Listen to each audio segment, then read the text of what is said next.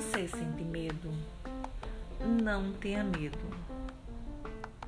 Enfrente com cabeça erguida as situações adversas que aparecem na sua existência.